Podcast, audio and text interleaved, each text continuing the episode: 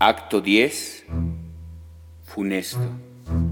Fuimos la boca, ahora el muerto. Nos desconocemos, justo en el último acto erramos, valientes ardiendo en celo, cobardes mirando al pasado, quisimos amar. El incendio fue real, consumimos al fuego, vamos caminando con la vista arruinada, tú de frente al sol, yo al centro de la tierra. No soportamos la guerra ni la tregua. Amanecerá y sabrás que he andado y pensaré que has partido y entenderemos que caímos de bruces y todo fue tan tupido.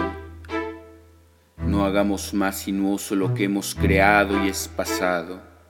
Fui el antagonista más infame, el hombre que rompió el siglo. Me llevo la llave de tripas y corazón en tus manos ya no vale.